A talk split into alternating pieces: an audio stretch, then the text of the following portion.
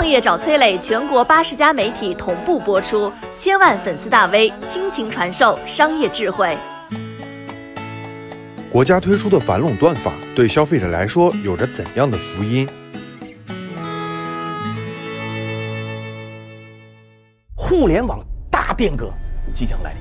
前两天呢，国家挥出了反垄断的大刀，关于平台经济领域的反垄断指南公开的在征求意见了啊。指南当中每个条款呢，对互联网垄断是刀刀致命，对消费者啊条条福音。我总结了一下，主要有五点。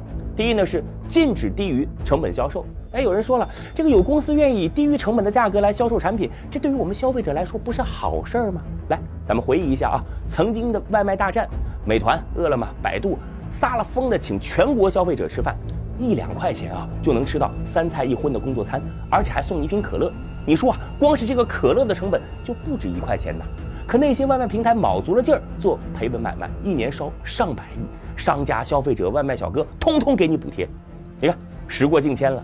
黄蓝双雄垄断了外卖市场，如今平台对于商家提高佣金抽成，迫使商家降低价格、增加优惠，外卖小哥被困系统，常常生死时速，消费者吃到的外卖，那也是越来越贵了。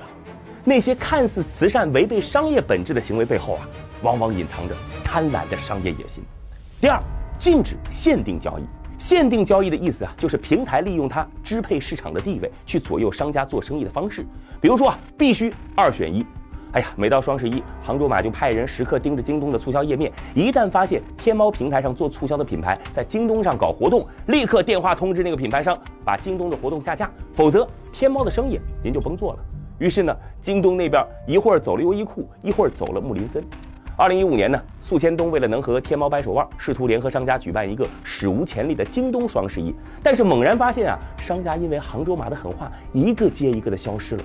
宿迁东一怒之下实名举报杭州马市场垄断，这事儿啊，当时没人管，不了了之。后来各种平台都流行二选一了，商家没得选，消费者也没权挑，大家都被平台架着做买卖。如今，哼，没这回事了。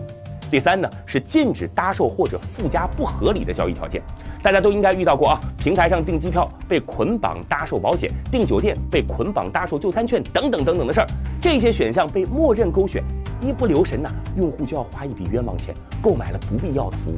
钱还算小事儿，一不小心你的隐私也会被平台卖了。当你使用一个免费 APP，首先要面对的就是几万字的用户协议，这玩意儿普通人一般都是直接拉到底，点击同意。这个时候问题就来了，因为平台往往在协议当中隐藏了一条可以采集数据的条款。当你点下同意，你的隐私就会被平台肆意的窃取，你的相册、摄像头、麦克风、通讯录里的信息几乎全部变成了平台的数据库。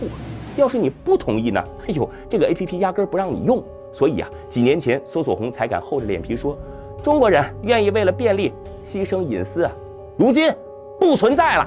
第四呢，是禁止差别待遇。当平台收集到我们的数据啊，他们就开始为我们推送量身定制的广告，让我们买东西上瘾。然后呢，神不知鬼不觉的开始大数据杀熟。上个月，央视曝光了一次杀熟：一个用户在某电商平台购物，中途换了一部手机买单，结果同款手机不同账号购买，老账号比新账号要贵二十五块钱。类似的情况呢，还出现在打车、旅游等等的 APP 上。我们要价比两个账号才能不被宰到，甚至某些 APP 他们还要对比手机型号，指不定苹果手机上的价格就比安卓手机上贵得多。如今不存在了。第五呢，禁止不公平的价格行为。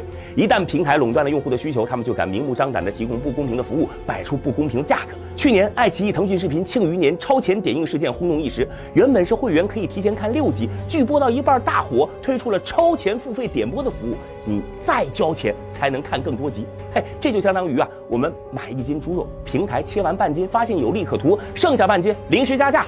因为垄断，平台有权随时涨价，随时提出额外服务。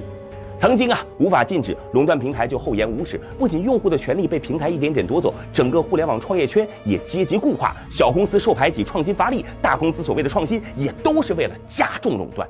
现在国家重拳出击，行业恶风即将被肃清。黎明之前，垄断公司要经历震动。这两天啊，一大票互联网上市企业的股价全部出现了下滑。阿里、腾讯、京东、美团、小米五家互联网巨头市值连跌两天，一共蒸发了一点六万亿人民币。嘿。这笔钱要是发给中国人，每人收到一千多。但是我们相信，阵痛过后，消费者、互联网圈才会迎来真正的光。我是崔磊，很多互联网公司都曾邀请我去分享创业方面的课程，包括抖音、快手、百度、阿里、腾讯等等。我把主讲内容整理成了一套音频课程，里边包含如何创业、如何做副业、优质项目剖析等等，相信啊会对您有所帮助。下拉手机屏幕，在节目简介里边添加我的个人微信，这套课程今天免费送给您，快去领取吧。